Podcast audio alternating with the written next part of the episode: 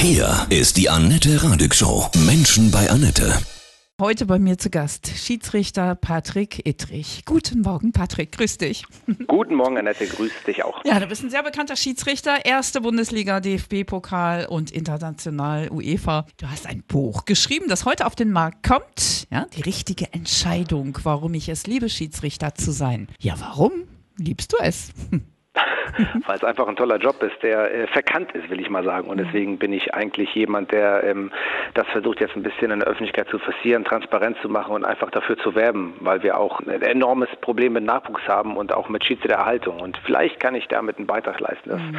wieder mehr Menschen Schiedsrichter werden. Ich stelle mir das ganz anstrengend vor, weil so gerecht zu sein. Ist das Thema Gerechtigkeit schon immer auch so ein Lebensthema bei dir gewesen? Ja, das denke ich schon. Ich glaube, das muss man irgendwo innehaben. Ähm, ich glaube, das fängt schon in der Schule an, wenn du anfängst irgendwie zu schlichten oder wenn mal deine Eltern sich streiten, äh, nicht ins Zimmer zu gehen zu sagen, hört auf euch zu streiten. Ich glaube, das ist schon so ein Punkt, den man hat und der sich dann immer mehr ausprägt. Und mhm. ja, jetzt ist es äh, gebündelt als Polizist und als Schiedsrichter, dann äh, im Endstadium würde ich mal sagen. Absolut, ja, das bist du ja auch noch, ne? Polizist. Ja. Wenn du auf dem Spielfeld bist, ich finde es ja schon auch echt schwierig überhaupt zuzugucken und alles den ganzen Überblick zu haben. Wie fokussierst du dich? Die Konzentration ist schon eine hohe Sache. Vorbereitung, dass man weiß, was auf dem Spiel steht. Also in, wenn man in, der, in, so einer Öffentlichkeit steht, mittlerweile auch als Schiedsrichter, äh, dann weiß man ja auch um die äh, Tragweite seiner Entscheidung.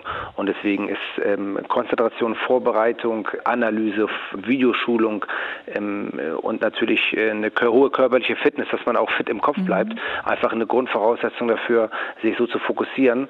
Und ich glaube, glaube, das sind so die Hauptargumente dafür, wie man es wie man schafft. Also man ist sich seiner Aufgabe bewusst und immer wenn man das ist, glaube ich, kann man sich auch besser darauf einlassen. Es hängt ja auch alles ab von deinen Entscheidungen, ne? Das ist ja wie beim Richter. Definitiv. Wenn man eine Entscheidung getroffen hat, die falsch war, nachgewiesenermaßen falsch war, dann weiß man ja auch, okay, alles klar, jetzt knabbert man da am meisten selber dran. Es ist ja nicht so, dass man, äh, dass man dann sagt, das ist mir alles egal, sondern man versucht ja dann auch zu analysieren und, und äh, auf die Spur zu gehen, wie es dazu kommen konnte. Hast du so einen Leitsatz für dich?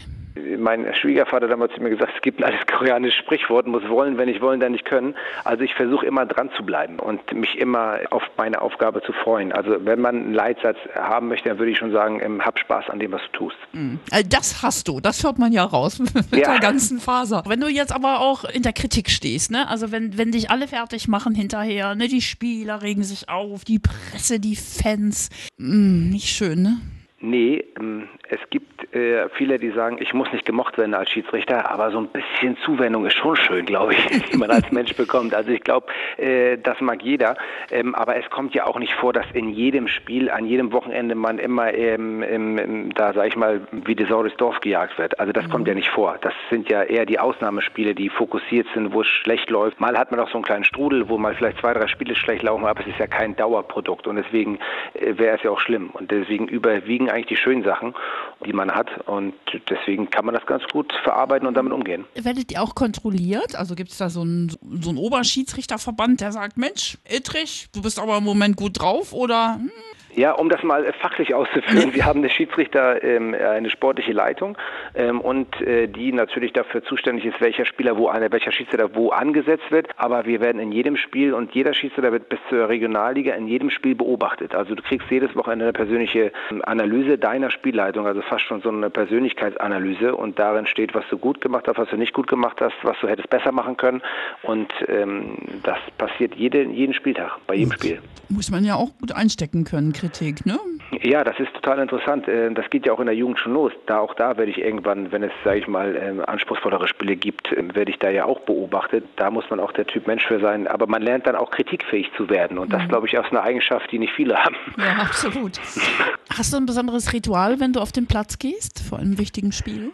Nein, habe ich nicht. Ich habe früher immer den Ball auf den Boden geschlagen, mehrmals, bevor ich rausgegangen bin. Aber seitdem sie den Ball weggenommen haben und ihn jetzt auf die Stele legen, habe ich nichts mehr. Äh, äh, ich gehe ein bisschen in mich. Ich habe so eine, ich habe mir mal so eine, eine, Liste entworfen, was mir wichtig in der Spielleitung ist und ähm, welche, wenn neue Sachen dazukommen, schreibe ich mir die auf die Liste und die präge ich mir dann ein. Mittlerweile habe ich sie imaginär vorm Auge und äh, und rufe sie mir ab. Wow, so, so Mantrasätze, ja? Ja, so ein bisschen cool. in die esoterische Nummer geht das schon, aber es ist eher so wirklich, dass man sich einfach fokussiert, konzentriert vorbereitet. Andere hören Musik, mhm. ähm, einige ähm, gehen, gehen total in sich. Also das ist schon so, dass man, da, das ist halt die Konzentration, die man hat. Das machen ja auch viele mhm. Spieler oder viele die Einzelsportler, um sich zu konzentrieren auf ihre Aufgabe ich weiß ich nicht, ist mein persönlicher Eindruck, ähm, die Attacken gegen euch Schiedsrichter, die werden härter und mehr auch, oder? Nee, das, das würde ich nicht sagen. Okay. Also die Attacken, würde ich sagen, sind gleichbleibend hoch, nur sie werden sichtbarer. Es ist ja so, wenn du irgendwo irgendwas hörst und sagst, da ist wieder das und das passiert, dann sagt man ja, okay, und dann siehst du ein Bild dazu oder ein Video dazu, dann schockiert es dich umso mehr. Und ich glaube, aufgrund der sozialen Medien und der Möglichkeiten, heute das alles sichtbarer zu machen, wirkt es mehr, aber das glaube ich nicht. Und, und deswegen muss man, muss man da genau differenzieren, dass jeder Angriff egal wo, auf dem Fußballplatz, im Amateurfußball, wo auch immer, immer einer zu viel ist. Aber es passiert auch nicht jedes Wochenende 15 Mal. Hm. Ist es so, dass du hast ja früher selber Fußball gespielt, dass es dann in diesen Momenten so archaisch ist, dass es dann einfach aus allem rausplatzt, so als Spieler? Hast du dafür Verständnis dann auch? Ich habe da manchmal Verständnis für, wenn es einen gewissen Bogen nicht überspannt. Mhm. Also, ähm, weil einige, einige nutzen ihre Emotionalität als Grundlage, sich daneben zu benehmen. Äh, und das lasse ich nicht gelten. Ich lasse es dann nur gelten, wenn man mit der Konsequenz kann. Mhm. Also man kann nicht über die Stränge schlagen und dann eine Konsequenz bekommen und dann trotzdem nicht einverstanden sein. Also man muss ähm, auch ähm, damit leben, wenn man eine Konsequenz erhält. Äh, und deswegen sage ich immer Emotion ja, bis zum gewissen Rahmen. Weil du dich auch immer gut vorbereitet hast, du ja bestimmt auch schon immer so ein paar Spieler im Vorfeld im Auge, die besonders krass auch öfter mal reagiert haben. Ne? Hast du die dann besonders im Fokus oder? Nee, habe ich nicht, mhm. aber ich weiß, dass sie da sind. Also man mhm. kann niemanden vorverurteilen für eine Sache, die er gemacht hat und dann macht er sie nicht und dann hast du den ganzen im Auge und äh, hast im Endeffekt, dann verlierst du den Blick fürs Wesentliche. Also man, es ist natürlich immer schlecht, wenn du weißt, ein gewisser Spielertyp oder ein gewisser Spieler macht das immer wieder und dann sagst du, ist mir egal, der macht das wieder und sagt, oh, habe ich mich aber nicht darauf vorbereitet. Also mhm. man muss das schon wissen, ohne jemanden vorzuverurteilen, weil das geht nicht. Ich bin unparteiisch und ich muss das ahnden, was ich sehe. Es bringt ja nichts, wenn einer immer was macht und ich sehe es nicht. Dann kann ich nicht aufgrund dessen, dass ich denke, dass er es macht, äh, einfach eine Sache ahnen. Also das ist einfach, das gebührt sich nicht. Aber wenn man vorbereitet ist auf viele Sachen, dann kann man, kann man, glaube ich, auch besser damit umgehen. Das nenne ich Gerechtigkeit. Perfekt. Sehr gerne. Wer ist dein Lieblingsfußballspieler? Also jetzt von den Nicht-Aktiven mehr. Da darfst du ja auch nicht sagen jetzt. Ne? Oh, Lieblingsfußballspieler ist immer schwierig. Also mhm. man kann das natürlich als Schiedsrichter nicht offensiv sagen, dass irgendeiner also ein Lieblingsspieler ist, weil sobald das dann irgendwo auftaucht, wird einem dann das wieder negativ ausgelegt. Ist ja kein Wunder. Der hat ja für den gepfiffen oder mhm. für den gepfiffen. Wir haben richtig viele gute Kicker in Deutschland und ähm, ich genieße es auch manchmal als Schiedsrichter, mir die anzuschauen, wie die Tore schießen und auch am Fernsehgerät manchmal und deswegen behalten wir das mal pauschal. Mhm. Bist du manchmal traurig, dass du jetzt nicht so ein super Spieler geworden bist? Nee, überhaupt nee. nicht, weil ich habe mir ja im Endeffekt einen Traum erfüllt und mhm. äh, bin in der Bundesliga und äh, mit meinem Job äh, sehr zufrieden und dankbar. Also das äh, habe ich nie verspürt, dass ich unbedingt jetzt der Profifußballer geworden wäre. Und objektiv im Nachhinein gesehen kann ich auch sagen, ich wäre es auch nicht geworden. Ja, jeder hat so sein, seine Aufgabe, ne? Ja, total. Und du hast es ja trotzdem, trotzdem deine Leidenschaft zur Berufung machen können. Ne? Ja, ja, und wie, ja. Mhm.